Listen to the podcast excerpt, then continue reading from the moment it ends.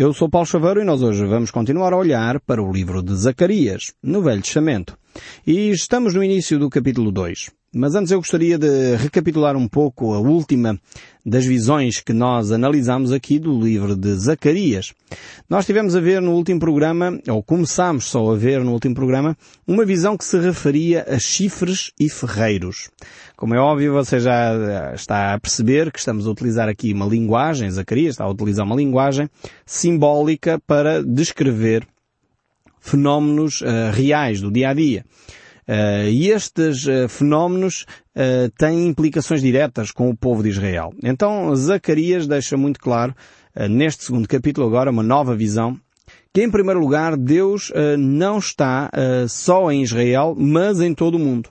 E em segundo lugar, quando Deus fala sobre a nação de Israel, é importante entendermos que é sobre a nação de Israel e não necessariamente sobre as outras nações. Apesar de Deus estar também envolvido e ativo nas outras nações. Então Zacarias quer deixar esta mensagem muito clara na mente dos seus ouvintes e é importante também para nós. Porque muitas vezes nós pegamos em profecias do Antigo Testamento e queremos colá-las diretamente uh, à nossa vida contemporânea, sem nos apercebermos que aquelas profecias têm a ver com, com, o povo de Israel, têm a ver com as circunstâncias de Israel. Nós temos que entender sempre o contexto histórico, o contexto cultural, a época em que a, a, a profecia é dada e também para quem é dada. Uh, nós temos que ter essa cautela para não nos apropriarmos indevidamente de profecias que não são para nós. Uh, e depois às vezes ficamos chocados porque aquelas profecias não se cumprem.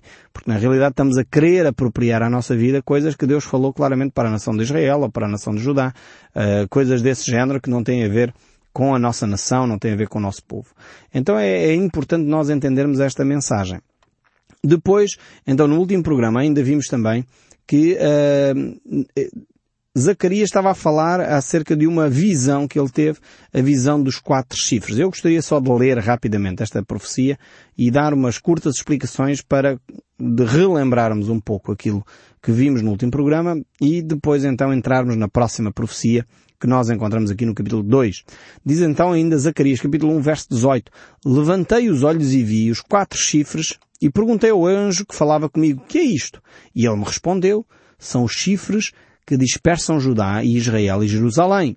O Senhor me mostrou quatro ferreiros. Temos aqui uma segunda visão que está ligada com a anterior. E então perguntei, o que, o que vem a fazer estes? E ele respondeu, aqueles são os chifres que dispersam Judá. De maneira que ninguém pode levantar a cabeça. Estes ferreiros pois vieram para amedrontar, para derribar os chifres das nações que se levantam e o seu poder contra a terra de Judá para a espalhar. Então temos aqui uma ligação entre chifres e ferreiros e esta ligação é que os ferreiros eram usados para amedrontar aquelas nações. As nações então quais são? Nós já percebemos quando lemos, no último programa vimos no livro do Apocalipse, não vamos voltar lá, uh, que uh, os chifres normalmente são associados às nações, e então identificamos aqui pelo menos quatro grandes impérios. O livro de Daniel faz esta mesma associação uh, e poderão depois tentar ler e perceber em casa, lendo o livro de Daniel também, mas vemos que estes impérios são o Império Babilónico, que levou cativo uh, a nação de Israel, temos o Império Medo-Persa, que derrotou, por sua vez, o Império Babilónico. Depois temos o Império Grego com Alexandre o Grande, eh, que derrotou o Império Medo-Persa. E depois temos o Império Romano, que derrotou o Império Grego. Então, aqui temos, no fundo, eh, os quatro chifres e três ferreiros. E eu digo três porquê? Porque o Império Romano não foi uh, derrotado por ninguém. O Império Romano, uh, podíamos dizer, implodiu. O Império Romano uh, se auto-aniquilou. Pela sua imoralidade, pela sua corrupção, o Império Romano dissolveu-se, podemos dizer assim. E de alguma forma, o quarto ferreiro, uh, que nós ainda não identificamos quem é, de facto vai ocorrer quando o Império Romano for destruído. Mas para o Império Romano ser destruído é necessário que ele primeiro seja reconstituído. E eu creio sinceramente que isso ainda ocorrerá. E ocorrerá no tempo do Anticristo. O Anticristo irá restaurar este Império Romano, que de alguma forma nós já começamos a, a vislumbrá-lo, e isto é um facto, Não sei se você concorda comigo, mas olhe um pouco para o mapa da União Europeia e olhe para o mapa do Império Romano e comece a ver as semelhanças. Uh, o Império Romano está a ser lentamente, ou se calhar não é tão lentamente assim, mas está a ser lentamente reconstituído. E será o palco para o Anticristo governar. Então estamos a ver que de facto as coisas estão-se a preparar. A Bíblia não diz quando é que isso vai ocorrer, portanto não sou eu que vou dizer quando é que vai ocorrer porque a Bíblia não diz. E cuidado com aqueles que fazem grandes afirmações sobre que o anticristo é fulano tal, o anticristo é não sei quê. Eh, é difícil nós identificarmos, mas o facto é que o palco está montado. A tecnologia disponível eh, hoje já dá as ferramentas para o anticristo efetivamente controlar o mundo de uma forma extremamente apertada e hoje ainda é só o bom senso e, e, e o, o, valor da, da privacidade que cada um de nós tem que ainda nos faz ter alguma autonomia. Porque no fundo, a forma que está disponível em termos tecnológicos já pode facilmente controlar a humanidade. Os GPS sabem onde é que nós estamos a qualquer momento, os telemóveis sabem onde é que nós estamos a qualquer momento, fala-se em colocar implantes nas pessoas, uh, e isso é um controle uh, elevadíssimo. No fundo, têm boas intenções, porque se coloca isso para a pessoa não se perder, ou coloca-se esses chips para, com toda a informação clínica da pessoa, se a pessoa estiver inconsciente, uh, pode chegar ao médico e o médico vai então detectar quais são as doenças que a pessoa tem, mesmo a pessoa estando inconsciente. Enfim, as desculpas são muitas, têm algum fundamento, porque inclusive os assaltos e a preocupação que as pessoas têm dizem ok, mas uh, não pode-se andar com dinheiro na rua porque somos constantemente assaltados, então coloca-se tudo num chip que é introduzido na pele e ninguém pode roubar. Então a lógica está montada para que de facto o anticristo possa governar a humanidade.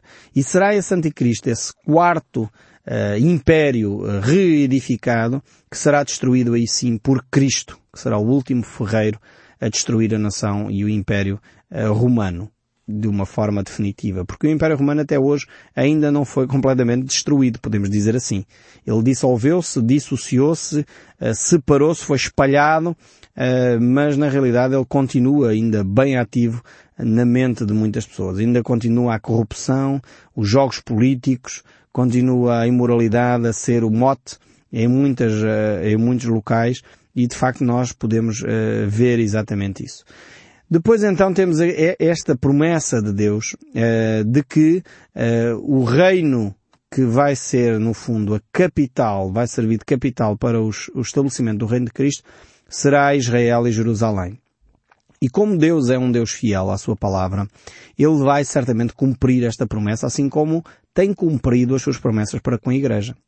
E muitos pensam de facto que Deus está a, a falar simplesmente para, para o mundo em geral, sempre que podemos pegar na Bíblia, podemos utilizar para aplicar sempre à nossa vida, há coisas que Deus fala em concreto para com a nação de Israel. E é para com a nação de Israel que vão ser aplicadas. Por exemplo, se nós olharmos para o livro de Ezequiel, capítulo 14, diz assim o verso 21. Porque assim diz o Senhor dos Exércitos. Quanto mais se eu enviar os meus quatro maus juízos, a espada, a fome, a bestas feras e a pestes contra Jerusalém para eliminar dela os homens e animais. Eh, aqui Deus claramente não está a falar de Lisboa, não está a falar de Londres, não está a falar de Paris, está a falar de Jerusalém, da cidade quando Ele iria tratar e disciplinar esta nação. Só que estes aspectos nós dizemos, pois isto é para aplicar em Jerusalém. Agora os outros das promessas, das bênçãos, isto é para nós. E a gente fazemos quase aqui uma esquizofrenia espiritual para tentar ficar com as bênçãos, mas rejeitar depois aquilo que é a disciplina de Deus. Então temos que entender bem, quando Deus fala, a quem é que Deus está a falar. E, por isso mesmo, temos que fazer o enquadramento cultural, o enquadramento uh, histórico da época, para não cometermos erros e ficarmos desiludidos. Porque depois, no fundo, ficamos é desiludidos. Porque dizem, ah, mas eu li na Bíblia que Deus ia fazer não sei o quê, mas Deus provavelmente estava a falar com a nação de Israel, e você diz que aquilo era para si, mas na realidade depois não se cumpre. Então temos que uh, ter muita atenção para vermos efetivamente as profecias a quem Deus está a dirigi-las. No entanto, como é óbvio, nós já temos tirado aqui N lições para a nossa vida destas profecias que Deus está a dar à nação de Israel através do profeta Zacarias.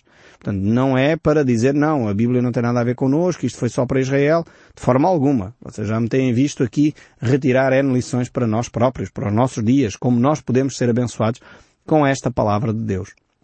Então veja o verso 1 do capítulo 2, é onde nós estamos agora. E diz assim o verso 1. Tornei a levantar os olhos e vi. Mais uma vez reafirmo esta, esta ideia de que Zacarias não está a dormir. Ele está claramente acordado e por isso diz aqui o texto que ele levantou os olhos e viu uh, o que estava a passar a seguir. E diz assim, e eis que um homem tinha na sua mão um cordel de medir. Aqui temos mais uma visão. Esta visão do homem com o cordel de medir na mão. Uh, mais uma vez estamos a utilizar simbolismos, são símbolos que têm algum significado. E temos, para entender este significado, temos que olhar outros textos bíblicos. Veja então comigo, Zacarias uh, fala deste aspecto e vamos ver Jeremias, outro uh, profeta que diz assim no verso uh, 38 do capítulo 31 do livro de Jeremias. Eis que vêm dias, diz o Senhor, em que esta cidade será reedificada para o Senhor, desde a torre de Anael até às portas de esquina. O cordel de medir estender-se-á para diante, até o outeiro de Gareb, e virar-se-á para Goa. Então temos aqui esta ideia, mais uma vez, do cordel de medir. É como se Deus estivesse a dizer que ele se vai mover numa nova direção, vai ampliar as fronteiras, vai trazer uma nova reflexão à nação, ao povo. E na altura, aqui do livro de Zacarias, ele referia-se ao templo, aqui no, no templo de Jeremias está a falar acerca das muralhas da cidade. Portanto, uma nova projeção para a cidade, uma nova direção, um novo alvo, um novo projeto de Deus para este povo. Em Ezequiel temos de novo esta ideia de que o cordel de medir serve exatamente como essa, hum, essa linha orientadora, uma nova direção que Deus está a dar àquela nação. Por exemplo, o capítulo 40 de Ezequiel, verso 2 diz assim, Em visões Deus me falou à terra de Israel e me pôs sobre um monte muito alto. Sobre este havia um como edifício da cidade para o lado sul, ele me levou para lá, e eis um homem, cuja aparência era como um de bronze, pôs-se de pé na porta e tinha na mão um cordel de linho e uma cana de medir. Disse-me o homem, filho do homem, vê com os próprios olhos, ouve com os próprios ouvidos e põe no coração tudo quanto eu te mostrar. Para isso foste trazido para aqui. Anuncia, pois, à casa de Israel tudo quanto estás vendo. Então temos aqui esta ideia, e poderíamos continuar a ler, não vamos fazê-lo, uh, mas vemos aqui esta ideia de que aqui uh, Ezequiel, no caso da profecia de Ezequiel, uh, refere-se à construção do templo na, na altura do reino de Cristo, no tempo milenar. Então, Jesus Cristo vai estabelecer o seu reino, depois de vencer o anticristo, e ele uh, vai construir aqui um novo templo, não mais com função que tinha o templo anterior, mas efetivamente um templo que é símbolo das nações da adoração a Deus, símbolo da comunhão com Deus. E aqui este anjo uh, traz esta reflexão uh, a Ezequiel. Mais uma vez, uh, Zacarias também tem este diálogo com o anjo do Senhor, assim como Ezequiel estava a ter com o anjo do Senhor, que representa a pessoa de Cristo, portanto, a tal cristofania. Uh, e depois então, mais uma vez, temos aqui a referência a um cordel de medir. O livro do Apocalipse, que é um outro livro também uh, apocalíptico, portanto, com, com um discurso uh, profético sobre o futuro, também tem esta ideia de uma cana de medir ou, ou um cordel de medir. Capítulo 11 do livro do Apocalipse, verso 1 e 2, diz assim, Foi-me dado um caniço semelhante a uma vara, e também me foi dito, dispõe-te e mede o santuário de Deus, e o seu alto, e o que neles adoram, mas deixa de parte o átrio exterior do santuário, e não o meças, porque foi ele dado aos gentios, estes, por quarenta e dois meses, calcarão aos pés a cidade santa. Então, de novo, temos aqui a medição do templo, não vamos entrar no pormenor desta profecia, mas estamos a falar acerca do milénio, no tempo em que vamos, uh, vai ser reconstruída a cidade e o templo da cidade em Jerusalém. Notemos que ele aqui descreve não só o lugar onde isso vai ocorrer, eh, mas também o tempo em que isso vai ocorrer. E de volta aqui ao livro de Zacarias, eh, no capítulo 1, verso 17, diz clama outra vez dizendo, assim diz o Senhor dos Exércitos, as minhas cidades ainda transbordarão de bens, o Senhor ainda consolará a Sião e ainda escolherá a Jerusalém. Uh, mas quando uh, estamos a olhar para o futuro, isto é importante porque podemos ver como as nossas ações, de alguma forma, influenciam. As nossas ações do presente influenciam. É necessário nós analisarmos as nossas ações do presente para vermos como o futuro será na realidade. E cada um de nós é responsável pelas suas próprias ações. Continuando aqui no verso 2 do capítulo 2 do livro de Zacarias, diz assim, Então perguntei, para onde vais tu? E ele me respondeu, medir Jerusalém para ver qual a sua largura e qual o seu comprimento. Deus mostra que a cidade de alguma forma vai crescer, vai sofrer desenvolvimento. E isto era muito importante para um povo que estava a chegar a uma cidade completamente eh, deserta, completamente destruída. Era necessário que eles se animassem, percebessem que na realidade iriam começar uma obra grandiosa, uma obra que vai ter implicações quer no dia a dia, como a forma como eles se envolvem, quer no futuro também. E aqui uh, temos uma perspectiva, uh, no fundo daquele tempo, mas também que traz aqui uh, esta reflexão para os dias, para os nossos dias, no fundo. Diz assim então a palavra de Deus. Eis que saiu o anjo que falava comigo, e outro anjo lhe disse, e saiu ao encontro. E lhe disse, corre, fala a este jovem. Por isso, da outra vez nós dissemos que Zacarias provavelmente era mais jovem do que uh, Ageu. E diz assim ainda o texto bíblico, Jerusalém será habitada como as aldeias sem muros, por causa das, da multidão dos homens e animais que haverá nela. Uh, provavelmente para nós hoje uh, é quase um dado adquirido uh, que as cidades não têm muros. Mas durante milhares e milhares de anos, e estamos literalmente a falar de milhares de anos, era uma loucura pensar que uma capital, uma cidade importante, não tivesse uma muralha. Aliás, nós ainda encontramos uh, cidades no nosso país, uh, como Óbidos, por exemplo, que são cidades com muralhas à volta. E temos outras uh, localidades no nosso país, certamente ainda com muralhas lindíssimas, monumentos históricos. Portanto, e estamos a falar já da era cristã, portanto, do, do século XVI, século XII, coisas deste género. Portanto, uh, agora estamos aqui a recuar 500 anos antes de, do nascimento de Cristo, portanto, estamos a falar em torno de 2.500 anos para trás, uh, em que uma cidade não se construía sem uma muralha. Portanto, era algo impensável, até para proteção dos animais ferozes. E o que Deus está a dizer é, vai haver um tempo em que uh, a cidade de Jerusalém será tão grande que não vai necessitar de muralhas. Eu creio que Deus estava a falar dos nossos dias. E hoje em dia ninguém pensa construir uma cidade morada, uma cidade com muralhas. Tanto mais que as muralhas hoje já não protegem de nada, só dificultam é o crescimento das cidades. E aquilo que parecia loucura na época, que era vulnerável na época, uh, não ter uma cidade com muralhas, Deus diz no futuro não vai haver muralhas. Como Deus é interessante. Há coisas que para nós são dados adquiridos, que nós pensamos nem pensar em existir uh, sem estes, uh, estes prerrogativas, sem estas circunstâncias, sem este bem-estar, sem isto ou sem aquilo. Mas Deus diz, haverá alturas em que esse, essas coisas que vocês tanto valor dão não significarão nada. Coisa interessante.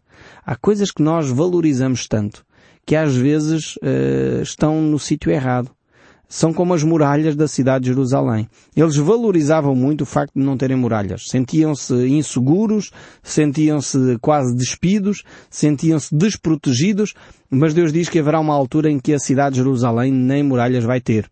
E hoje em dia eh, não faz sentido nenhum construir cidades com muralhas. Uh, vejam bem como às vezes nós valorizamos coisas durante anos na nossa vida. Se calhar valorizamos muito o trabalho.